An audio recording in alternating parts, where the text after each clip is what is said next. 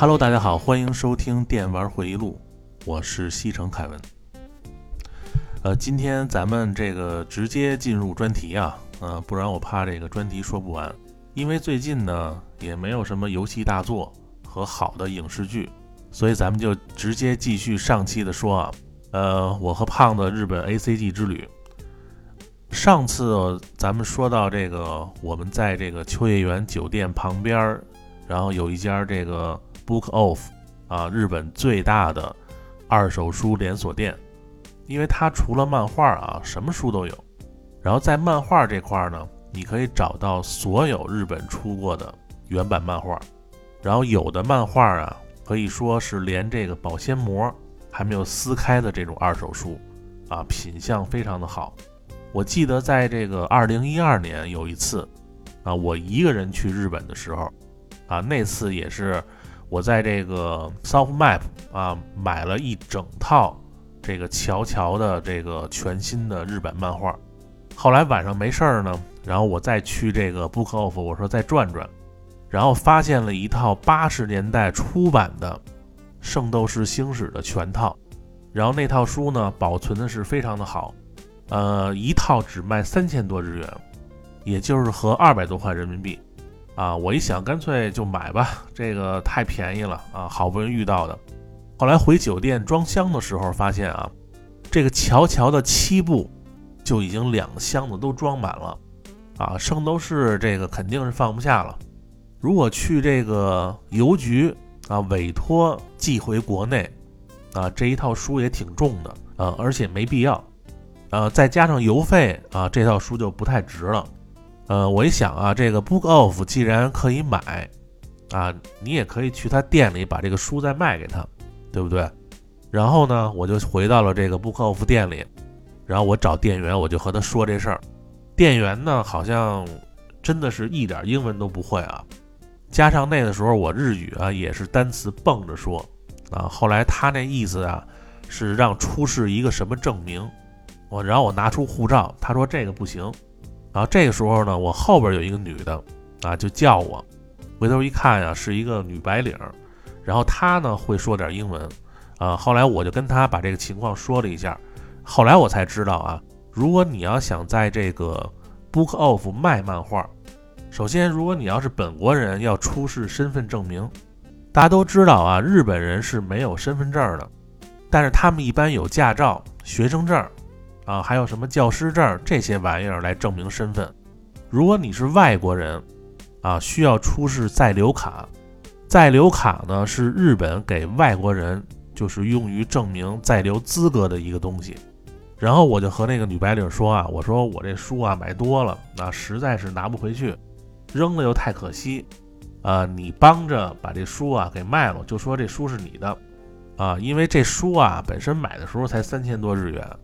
后来那女的呢挺痛快啊，就把书啊帮着给卖了，啊，因为买卖的时间段比较短啊，这个基本上价格也没变。呃，后来我在店外边等她啊，她出来以后就把钱给我了。我一看这女的性格还不错啊，然后仔细一看长得还可以，我就说啊，干脆啊，咱们找一个这个居酒屋啊喝点去，因为也没什么事儿，对吧？其实这个我是和日剧里学的。因为这日本的女的吧，尤其是那种单身的上班族，啊，应该没有会拒绝喝酒的。我刚才看她呀，也是买了好多那个二手的 DVD，可能也是一个人没事干啊，估计回去呢也是自个儿看片儿。然后我们就在附近啊找了一个居酒屋，啊，还不错啊，都是一个一个小单间儿。先说一下啊，一二年那时候我还不认识我现在的媳妇儿呢。所以早期的啊，说这事儿没关系，反正现在也不联系了。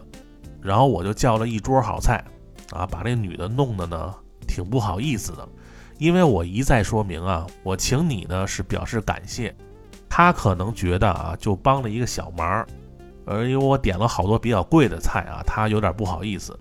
后来我们俩就聊天啊，这女的呢二十六岁，北海道人，姓林，啊，就是两个木那个林。啊，有点林妹妹的意思啊。日语呢叫哈亚西，就是那个林字儿。呃，在日本一个做手机游戏的公司啊，它公司就在秋叶原。然后做一些事务性的工作。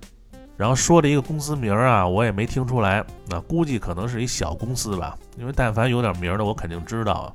然后你们也能猜到啊，这个一说游戏啊，我从游戏入手，啊，从 FC 一直说到 PS 三，给他说的他都懵了，啊，他没想到我对这个日本游戏这么熟，啊，我心想这也就是在日本啊，你要在中国，你和一个刚认识的一女的，你砍游戏，那你这不傻吗？然后之后呢，又聊了聊什么爱好啊，什么去没去中国呀这些话题。我发现啊，日本人啊，平时啊工作压力特别大，一旦遇到可以发泄的机会，你比如说此刻啊，这个居酒屋啊，昏暗的灯光啊，然后一桌下酒菜，店里呢放着这个爵士乐啊，非常的放松。然后这林妹妹呢，借着这点酒啊。居然能和一个刚认识的外国人啊掏心掏肺，然后他就说啊，从他来到东京上大学啊，学费呢都是自己打工赚的啊，因为日本人过了十八岁啊，一般家庭呢基本上就不管了，然后工作也都特别累啊，每天都有那种受不了的客户，然后说着说着，这林妹妹啊，从一开始的文静优雅的举止。一下就变成暴力集团的那种小太妹的做派，后来我倒是变得这个很腼腆啊，所以这点啊，我觉得这个日本女生啊，如果你要追啊，其实还是挺简单的，你拿出国内追女生十分之一的心思啊，你大方一点儿，基本上就拿下了。我发现咱们中国人那种大方啊，就是大气。就在他们眼里啊，好像这玩意儿都平时都接触不到的啊，因为日本上班族啊，每个月那个零花钱啊，基本上少得可怜啊，吃个饭都算计着啊，加上东京这个物价和房价都特别高，也就是一般公司上司请客还能随便吃点儿，一般他们自己去这个居酒屋啊，也就点两三个串儿啊，加碗面就能喝一晚上。而且不像咱们国内啊，这工作说不干就不干了啊！明天你支起一个淘宝，你也能活。反正我就听这个林妹妹啊嘚逼半天，啊一会儿呢，好像喝的比较多了，就直接说日语了，基本上就听不懂了。然后我就跟她说啊，我说你喝多了啊，送你回去啊。有听友可能会想啊，你说这机会你不滚床单，你这等什么呢？你酒店就在对面，这多好的机会啊！但是我一看这女的喝的呀，连她亲妈都不认识了。毕竟这个外国人，对吧？还是小心为好。然后搀着她走到这个有都八喜对面啊，有一个利木津巴士那个停车的点儿啊。咱们第一期说过啊，他那旁边还有好多那个出租车啊，等着接活儿。然后叫了一个车。啊，一个七十多岁老司机啊，因为日本这个出租车司机都岁数大了，然后司机又问他去哪儿，我一听他和那个司机说呀，呃，去那个什么他马奇，啊，因为我对山手线啊每一站的日文还是比较熟的啊，他一说这个他马奇啊，就是田町站，啊，正好山手线有这么一站，呃，日本东京这个区域啊，因为也是了解过那边的房价。啊，这个听那个桥本那孩子也说过，你像田丁啊、高伦呐，这不是传说中的港区吗？你看好多这个日剧啊，呃，一般有那种拜金女啊，都爱写着港区什么什么女高管、什么女白领，这应该在东京啊算是非常好的住宅地区。然后我一下就觉得这林妹妹还挺有钱的啊，不说买那儿的房子啊。就是在那边租也是非常的贵，然后结果呢送这林妹妹回家啊，我也没上去啊，直接呢让这老大爷又给我开回秋叶原这酒店了，呃，车费就干了一万多日元啊，这个因为日本打出租车非常贵，走的时候呢给我留了他手机啊 Line 的联系方式啊，那个时候微信刚出啊，大家都还用 QQ 呢啊，谁知道这 Line 是什么玩意儿啊？结果第二天中午呢。他给我打电话啊，一再道歉啊，然后说什么哪天请我吃饭啊？我说我在日本也待不了几天，然后下回吧，然后你来中国或者是呃我再来日本，咱们再见。呃，因为我也不怎么用这个 Line，所以就和他留了一个邮箱。后来呢，时不时的发发邮件，之后慢慢也不怎么联系了。这个啊，这咱们就说一小插曲啊。其实我主要是为了介绍这个 Bookoff 啊，因为你要卖书啊，或者是卖这个游戏，最好呢是找一个当地人或者是中国留学生帮你啊。然后这个咱们接着说行程啊，呃，第四天啊，我们是要去这个机器猫博物馆，地点呢是在这个神奈川县川崎市。怎么去呢？还是先到这个新宿。其实也有别的站啊，咱们就还直接说新宿啊，然后换成小田急的私铁，呃，坐到登户站下车，下车以后呢，出站啊，可能这个路不熟的啊，你要问一下这个地铁的工作人员，你就问这个机器猫博物馆就行，然后他们会详细的给你指出怎么走出这个车站到这个前广场。眼贼的人啊，可以一路看这个导示牌儿啊，因为一路都是蓝胖子。然后出来以后呢，可以看到一个很特别的巴士站，这个就是藤子 F 不二雄啊博物馆的专线巴士啊，十分钟一班啊。有一个细节啊，就是在等车的那个地面上画着这个等车线啊，线里呢有脚印儿，代表呢站在这儿等车。其中有一个脚印是机器猫的脚印，啊，这非常的有意思啊，这个细节，好像他在这儿也等过车啊。具体大家可以看文案的图啊。到点来到这个博物馆啊，人还是挺多的啊，都有序的排着队。呃，到时间呢会放人进去，每一个人呢会发一个语音导览器，因为你到每一处啊，你可以摁一下这个语音导览器，它会导出这一块的中文语音的介绍。这样呢，只有自己可以听到，使得整个这个博物馆还是非常的安静。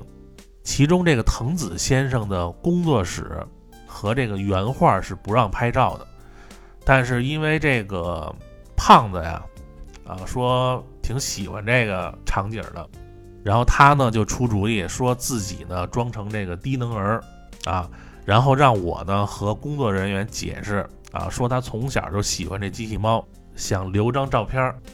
我这么一说，工作人员居然同意了啊！所以我就照了两张非常难得的照片。这个图呢发到文案区了啊，一般是绝对不让照相的，因为每一个地儿都有人看着。胖子这演技满分啊，流口水、舔鼻尖儿，然后时不时的抽一下，吓得这工作人员啊赶紧让我们拍照。然后今天咱们这时间有限啊，这个博物馆呢就不一一介绍了。出来以后呢，它这个户外区域啊，旁边就是那个餐厅和咖啡厅，啊，一定要在这儿买点吃的。你比如说什么记忆面包啊什么的，非常有意思。然后机器猫的礼品店呢，也是这个爷青回到极限啊。而且我发现啊，去这个机器猫博物馆的几乎没有特别小的孩子，啊，多数呢都是三十四十左右的成人。可能大家心中啊。都有一个自己的蓝胖子啊，在小的时候受到欺负的时候啊，这个多希望身边能有这样一个朋友。呃，在这个博物馆院里啊，有一些比较有情节的拍照地点。你比如说他们玩的那个场地啊，旁边的水泥管子。小时候呢，我们也在这个楼旁边的这个工地上啊，就是晚上的时候，坐在这个水泥管子上聊天啊，聊游戏机，聊玩具，聊动画片儿。长大以后呢，和以前的发小再一次坐到这个水泥管子上合照，啊，这张也代表了这个咱们电玩回忆录的主题啊。我想有机会啊，大家都可以约上以前的发小玩伴儿啊，去这个机器猫博物馆照一张。这张图呢，大家可以去文案去看啊。当时呢是拜托一个日本小姐姐照的。之后呢，胖子因为非常喜欢川崎这地儿。然后他表示，这种一家一户的这种小街道啊，非常的安静。然后就说啊，去这个街道里转转，尤其那天还是一个工作日啊，年轻人都去上班了，街道上呢也不见有老人，整个街道就我和胖子两个人。然后我们就往这个住宅区里边走，之后呢遇到一件非常恐怖的事儿啊，当我们下午走到一个空场儿，啊，它是一个墓地。很多日本的住户啊，会把这个墓地放在这片住宅区的中间儿，然后胖子呢就去墓碑那儿看那上面写的字。后来我们发现啊，在墓地旁边有一个独门小院儿，院儿里呢有两个纸做的人，啊，这个表情非常的僵硬，一个姿势好像是在修草坪，另一个呢是一个小女孩在荡秋千。更可怕的是啊，一楼窗户那儿还有一对老夫妇的纸人在那儿望着外边。当时因为整条街都没有人啊。这个我和胖子呢，顿时都打了一个激灵。我还说呢，我说怎么这么多纸人啊？这太诡异了啊！正琢磨呢，也不知道从哪儿来了一老头儿啊。这老头留着一披肩发啊，大叫，也不知道他说什么呢。然后用手啊，然后指那家门口啊有两棵小的草莓树。我估计啊，他这意思是不是以为我和胖子要摘草莓呢？忽然想起机器猫里啊，就那帮人经常偷人柿子。然后院里呢出来一老头啊，拿一木剑的情景，我怕那老家伙啊一会儿把这个川崎派出所的这警察叫过来，赶紧揪着胖子就跑了啊！胖子也吓得够呛啊！走出这条街呢，直到看到有一个罗森的便利店啊，才松口气啊！之后胖子在店里买了五个山贼烧啊，用来压惊。当时我一看导航啊，我们已经离车站走得非常远了，天呢也是慢慢黑了。然后我们呢，就马上呢回到了秋叶原。然后你现在回想起来啊，就他那个地儿真的特别的诡异啊。这个怎么弄了一家子纸人呢？这个也不知道什么情况啊。然后之后呢，在这个秋叶原啊，我们就是大逛特逛啊。大家可以看图啊，就在我说的那些店里啊，呃，发现了很多比较好的东西啊。然后我的手呢，无情的就伸向这个只有玩过 人才懂啊。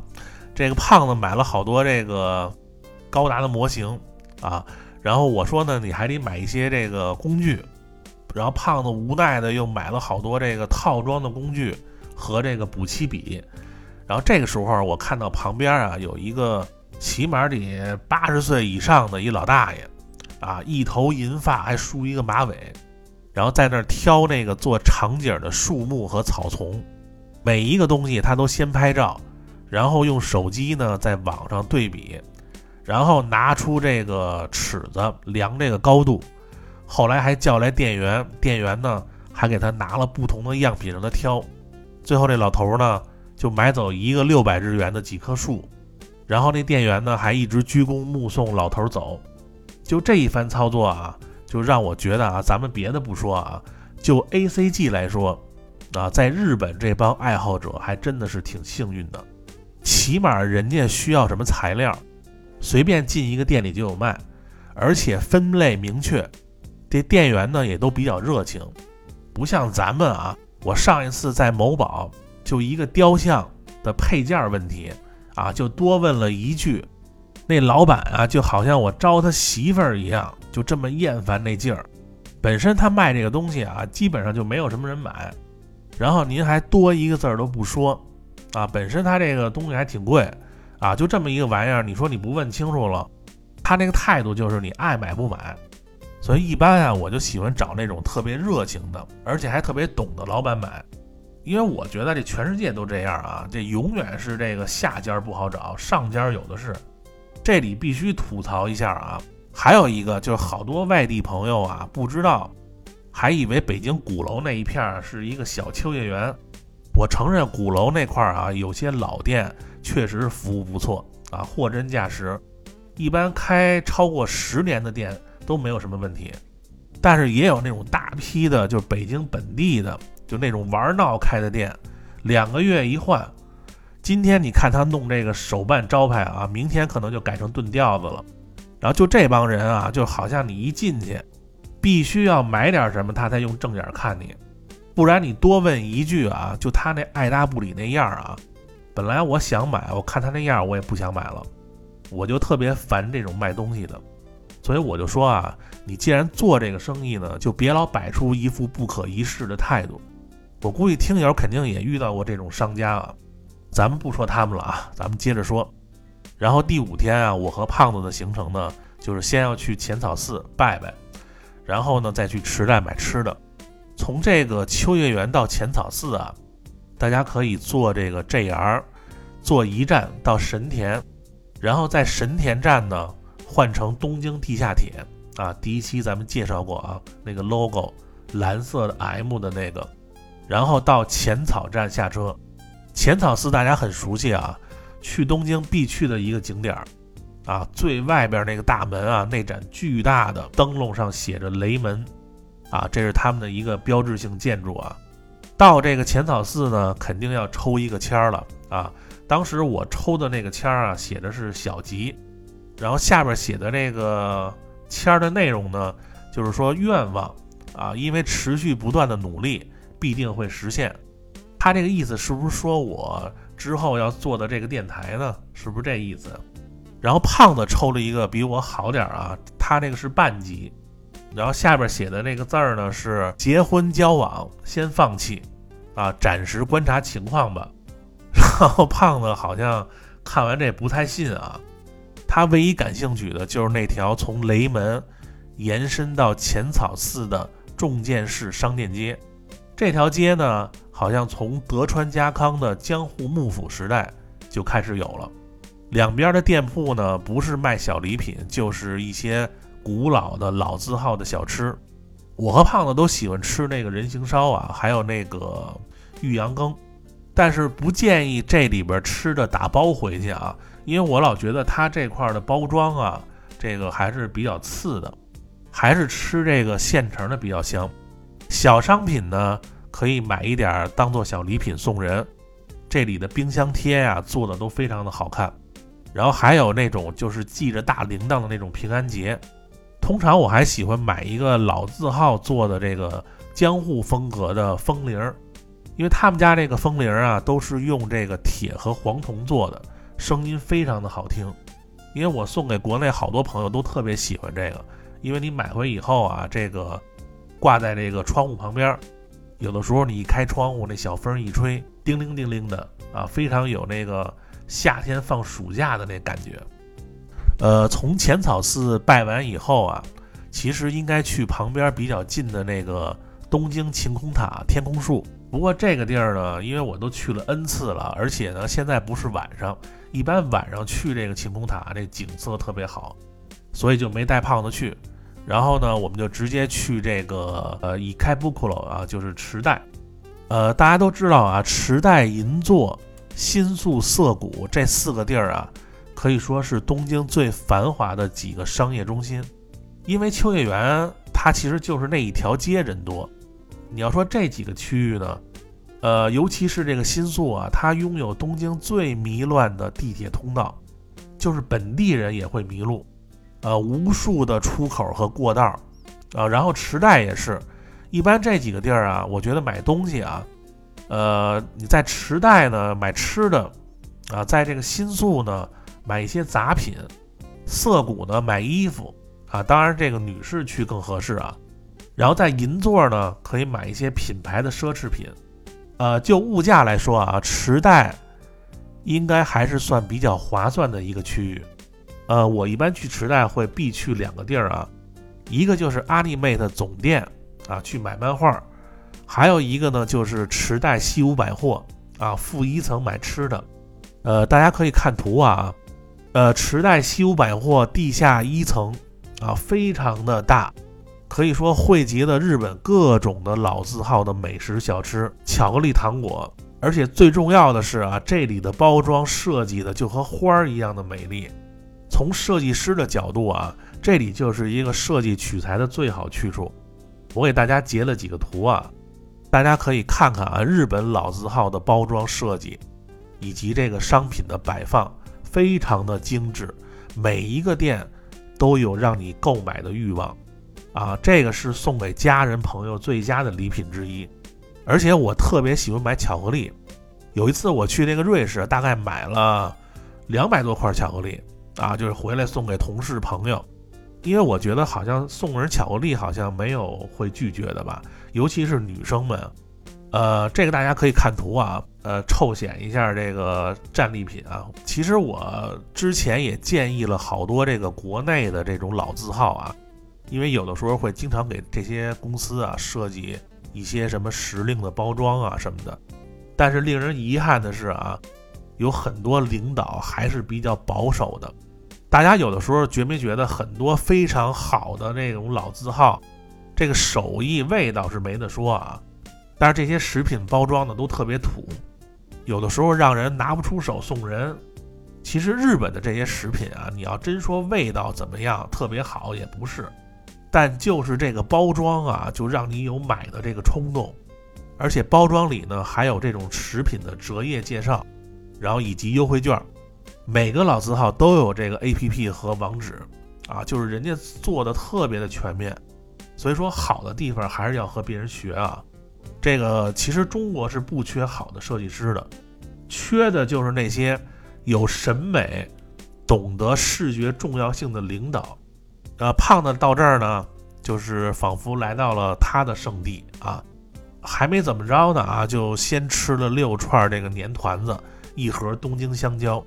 东京香蕉呢是一种香蕉口味的这个夹心蛋糕，啊，外形可爱，然后包装设计也特别养眼，非常适合送人啊。还好我和胖子今天是拎着这个行李箱来的。啊，因为我就知道今天肯定少买不了，然后最后我们两个都各自买了一箱子的吃的才走。本来我想带胖子去这个《孤独美食家》第一季第三集，就他们那个字号叫杨，啊，就他们家那个饭馆去打卡。后来我一想啊，他们家卖的是那个担担面，特别辣，啊，因为我怕吃完了到时候回来又肚子疼。后来就去的一家叫牛角的。啊，吃的是日式烤肉。后来胖子说没吃饱，第二家呢又在这个元祖寿司又吃了点儿。呃，最后走到这个无敌家的这个拉面啊，这个实在是吃不下了。这个后来我就拽着胖子啊，就回到秋叶原了。呃，到晚上呢，我依然去这个 Book Off 去看会儿书啊。这个没准是不是还能遇到这个林妹妹呢？后来胖子在酒店泡完澡啊，回过魂来以后呢。呃，我们又去旁边的波金哥店里打了一会儿小钢珠。本来这期啊，我想给大家介绍一下这个小钢珠怎么玩啊。这个由于时间紧啊，这个回头波青哥回头咱们就做一期专题吧。毕竟它也算一个日本的电子游戏文化。呃，之前说了啊，这个因为每一天走的路特别多啊，胖子这个缓解这个脚步的压力就是回这个酒店泡澡。然后我呢，一般是去这个药妆店买那种足贴，啊，就贴在那个脚面上，就特别的管用。然后到了第六天啊，其实我们那个脚已经非常疼了啊。然后因为我们今天这个行程是这个东京迪士尼乐园，呃，东京的迪士尼乐园呢分为这个 Land 和 Sea 两个大园区啊，一个是大陆，一个是海洋。呃，如果带小孩和老人去呢，就去这个 Land。带哥们儿、媳妇儿、女朋友、什么小三儿什么的，一定要去这个 Sea，就是海洋公园。呃，怎么去迪士尼呢？呃，首先从秋叶原啊，坐这个 JR 山手线到东京站，东京呢是一个站啊，然后坐这个私铁京叶线到武邦站，啊，它这个三点水一个兵不念兵啊，好多人说这叫武兵站，其实这个字儿念邦。下来走两步就是这个 Land。如果要去 C 呢，你还要换乘迪士尼这个环线，坐三站到这个迪士尼海洋站下车。先说一下啊，我这个人去游乐场啊，这个晕高啊、晕船啊、晕转，然后再加晕机。呃，我就是不晕这个 3D 射击游戏哈，还有这个鬼屋我不晕。今天呢，可谓是这个胖子的主场啊。这胖子呢是特别怕鬼屋，但是他不怕过山车。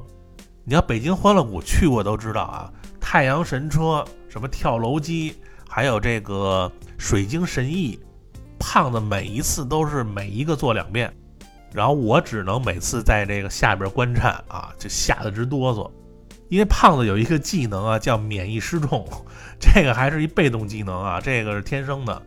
所以在这个东京迪士尼乐园里呢，这个什么呃惊魂古塔、地心探险之旅。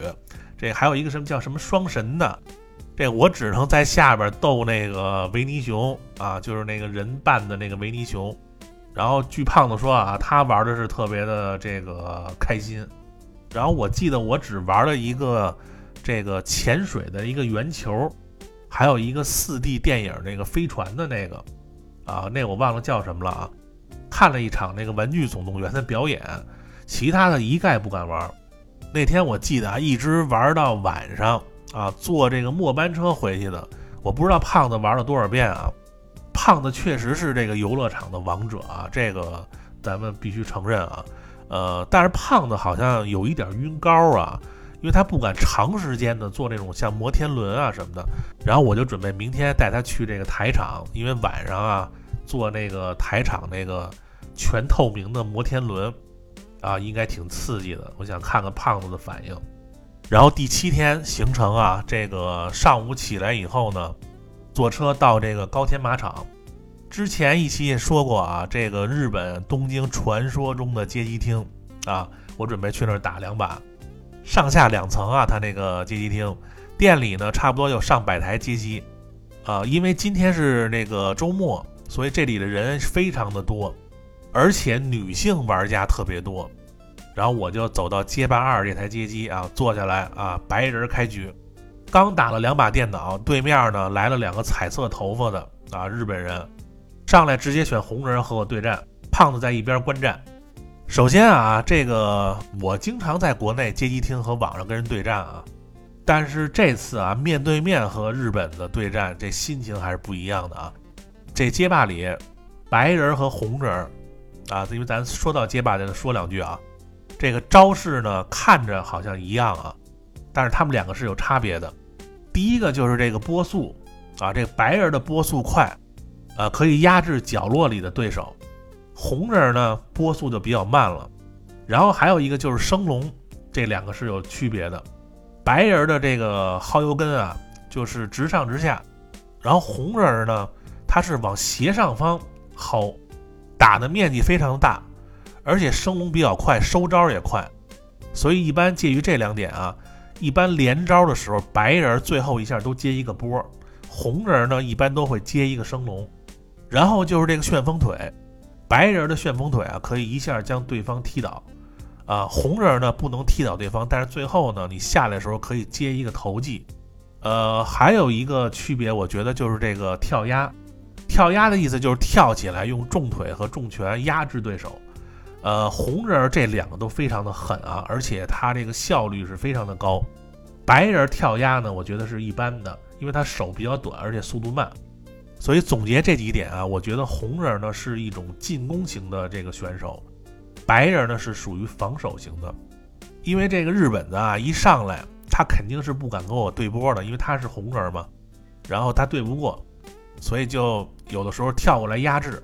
啊，因为我从小就练了一手啊，蹲下来重拳，就打击一切的防空拳，已经练到这个只要你跳必挨打的程度啊。这个而且对手用红人啊，空中挨一下下来之后，我可以接一个波，他不敢用旋风腿。如果对手是白人的话，他有可能下来之后会一个旋风腿，因为我发一个波可能没用。一般这种情况呢，我不会发波，我会骗波往后跳一下，然后他出这个。旋风腿的时候，我可以用波来打他，然后我把这个日本人啊打了他两次防空，他就不敢跳了。之后呢，就一直用波压制，给他直接压死。然后第二波这孙子换人了，换成相扑了，想用这个牵手加点儿背。点儿背的意思呢，就是点一下，你要防御呢，他马上背你。一般这种啊，就是一个心理战。一般他背你啊，你可以选择反背，或者是用升龙解这招。但是白人的升龙比较慢，所以这是一个双向的猜对手招式的一个心理战。不过一般在国内打啊，都比较鄙视这种点儿背的人啊，偶尔用一下还可以。所以这招呢也是轻松破的。然后之后就用发波，然后这个相扑只要一跳下来，然后扫他啊，就用这招直接给他弄死了。后来打完两局呢，周围呢就围上来一些人来看，呃，一听我和胖子说的是外语。啊，他们也都比较好奇啊。后来对面这彩色头发起身啊，又换了另外一个彩色头发的人，直接用苏联。一般这个街机厅用苏联大壮的，这个人肯定是会玩的啊。只要抓住你就是这个大作。这个我觉得苏联打白人还是有点优势的啊。不过经常我在网上和国内有很多人啊，就是用这个插件作弊，用这个苏联，然后就是一下就能做出来。所以我就在那个网上练的啊，直接重腿扫加防空腿加轻波就可以搞定这个苏联大壮，完全不能近身啊！苏联一跳就防空腿，发波他要转圈的话，你就过去用重腿扫他。当然你要遇到这种特别厉害的对手啊，可能你会把控不好这个机会让他近身啊。但是这两个人呢，就不是那种大神级的人物啊。然后又赢了两盘，后来他们俩输了以后呢？又过来一个啊，方块脑袋的啊，一个岁数挺大的一个人。我一看这人气场就不一样啊，就是一看就特别厉害。后来我和胖子说啊，我说咱们见好就收啊，呃，马上就问旁边一个观战的日本人，我说你要不要试试看？然后我就站起来走了啊。我一看，后来那个方块脑袋选的是警察，因为白人打警察还是比较劣势的啊。结果两把。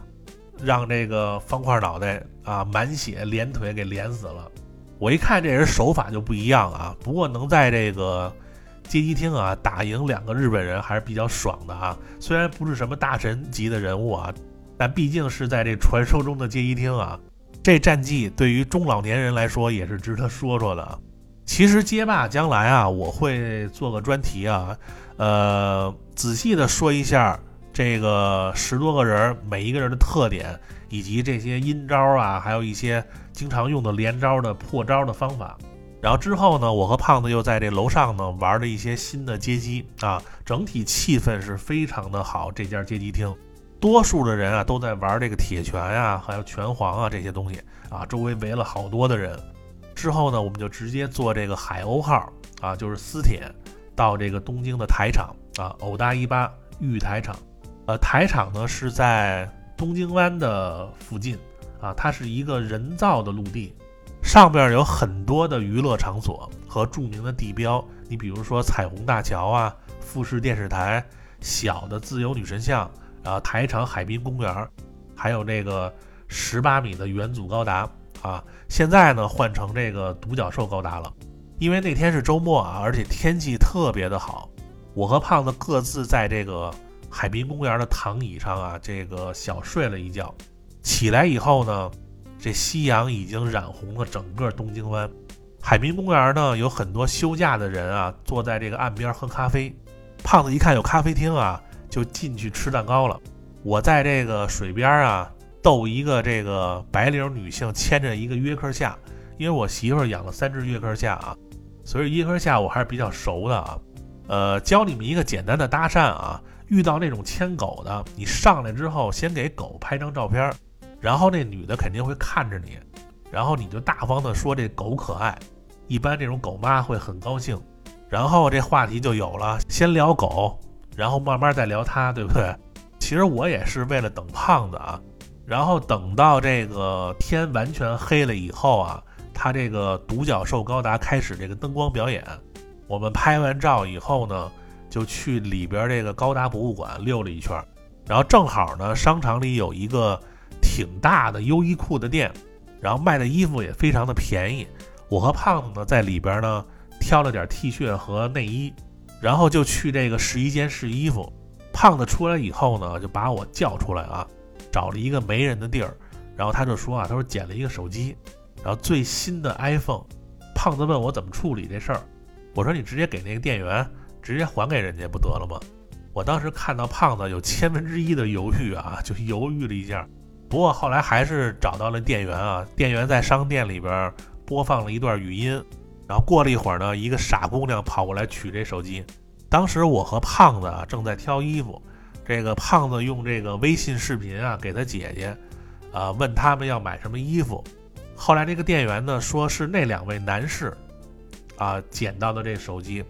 然后那女的就过来啊，给我们鞠了一个头都快要到膝盖的一个躬。后来我和他说啊，我说我们是中国人啊，第一次来日本，呃，也是第一次来台场，能否有时间呢，带我们在台场转转？呃，胖子比较反感我见母的就招啊，呃，其实我是想给胖子介绍一个这女朋友啊，因为胖子那时候还单身。结果那女孩啊和我想的一样。他建议一块儿去坐这个摩天轮，因为我和胖子手里拿着这台场的地图呢，我真没蒙你们啊，他真是这么说的。他就一直在指这个摩天轮，然后我当时也是大吃了一个惊啊！哎，这女孩呢叫川岛美沙，我一听她这名字，我就跟胖子说：“我说丫不会是这个川岛芳子的后代吧？”然后他呢就带我们去这个台场的摩天轮。其实我的意思啊是想让这个川岛和胖子一车，然后我呢单独一车，呃，但是胖子死活不让。然后就那种直男就那劲儿啊，就没办法，最后只好三个人一个车，然后选的是最恐怖的全透明车厢。这个摩天轮最高点有一百一十五米，啊，有彩虹车厢和透明车厢两个选择。到达最高点呢，可以将这个东京的整个夜景和台场的海景同时收入眼帘，啊，非常的壮观。呃，因为摩天轮很慢啊，这一路啊，这川岛啊，叽叽喳喳也不知道说什么呢。呃，他英文一般也是这种蹩脚的日式英文蹦着说。然后快到最高点的时候啊，突然来风了啊，我当时真的有点害怕啊。但是胖子更怕，我说你坐太阳神车你都不怕，你怕这玩意儿？然后这个时候川岛这女孩她诚心摇晃这车厢，弄得我和胖子吓得死命抓住那扶手。后来我一想，真不应该跟他们一车啊！他看我们害怕，他还在那笑，因为他这个车厢是透明的，根本就不敢往下看。然后这个车厢呢，随风这么一摇啊，这个心差点没跳出来。后来我让胖子啊，就抓住这川岛的这胳膊，不让他来回摇晃。呃，能看得出来，胖子是真害怕了啊，也不顾什么脸面了。胖子就一直啊，就是类似马步一样的姿势啊，就一直在那儿。绷着劲儿，然后川岛呢，看我们可能是真的是有点害怕，就老实了。然后后来他还说啊，他说这个呢，一般是就是情侣，这个男方呢会假装的摇一下这个车厢，然后女方一害怕呢就会扑过来。他说这种成功率特别高。然后后来我觉得这川岛啊也不是省油的灯。后来下来以后呢，我们又在附近啊吃了点小吃啊，又玩了一会儿。临走时呢，胖子和他啊换了一个手机，能看出胖子还是有点喜欢这倒霉玩意儿的。呃，当时我还录了一段视频啊，这个有机会我再给你们看啊。然后去日本玩呢，这个时间过得非常快啊，转眼呢还有两天就要回国了。之后的两天呢，有一天我们去这个桥本之前预约的米其林餐厅，后来因为这个厨师好像生病了，后来桥本呢就帮我们约了一家这个。天妇罗之神的店，啊，在这个江东区福住，啊，它这个店名呢叫世山居。虽然它这个不是米其林餐厅啊，但是这个日本三个厨师之神啊，寿司之神小野二郎，鳗鱼之神的金本兼次郎，还有就是这个天妇罗之神啊早乙女哲哉。呃，因为今天的时间关系啊，后来呢，我们还去了什么上野公园啊、东京塔啊、什么银座的步行街。啊，六本木的那什么玩意儿啊？这具体咱们就不一一介绍了啊。下次呢，如果有机会，咱们再介绍东京的时候，咱们再说。